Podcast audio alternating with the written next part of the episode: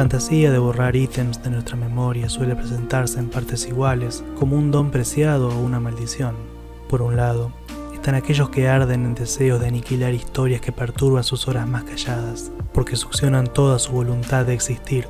Por el otro, están aquellas patologías que transforman el pasado, hasta el más inmediato, en una nebulosa inacible que desintegra a la persona en el devenir de un presente cargado de discontinuidades.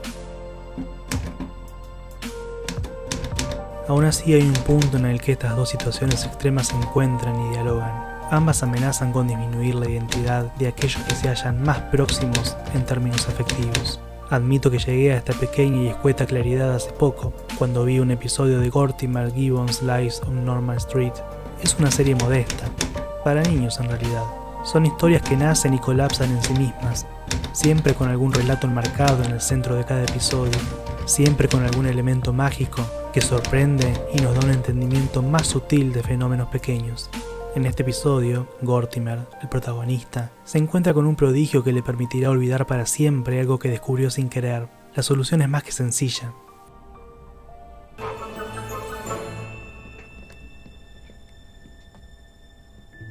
Write down what you want to forget, then erase it all.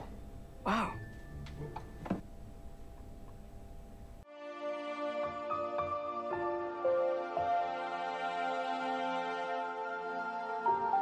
Un lápiz que permite escribir y borrar aquello que se desea excluir de la memoria. De este modo, Gortimer y su amigo Ranger van a su casa con el lápiz para cumplir con su pretensión.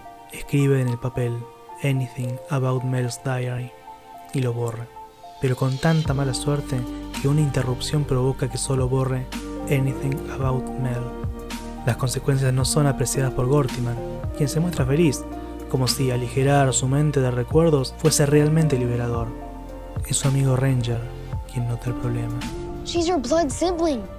My only blood sibling is Gardner. I'm your blood sibling. What? That time the three of us were chasing fireflies in Mr. Rodriguez's backyard, and we all tripped over that tree stump and skinned our knees. And then I said we should all be blood siblings. So we rubbed our bloody knees together? Gross. No, Mel said that wasn't sanitary. So we just all said that we were gonna be blood siblings, like permanently.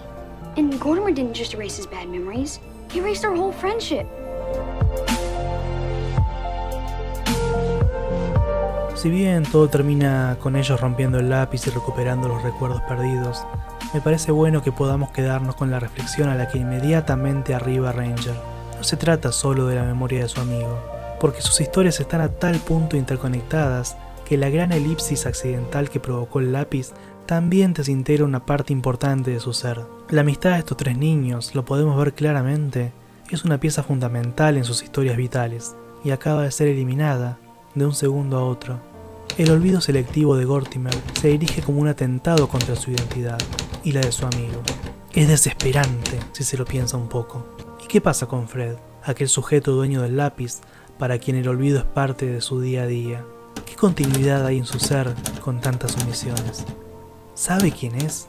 ¿Puede reprochársele realmente editar de modo tan drástico su memoria? ¿O seremos capaces de aceptar que nosotros hacemos más o menos lo mismo? Debo confesar que envidio su perpetuo presente. Él también está solo y huye de sus angustias porque le place hacerlo, porque ya no puede herir a nadie más que a sí mismo. Así nosotros también estamos solos por elección y por destino, ambas a la vez sin superposición ni transparencia. Porque nos place estarlo, porque no podemos hacer otra cosa, porque hemos olvidado que entes habitan más allá de los contornos de nuestra soledad, si es que alguna vez lo supimos.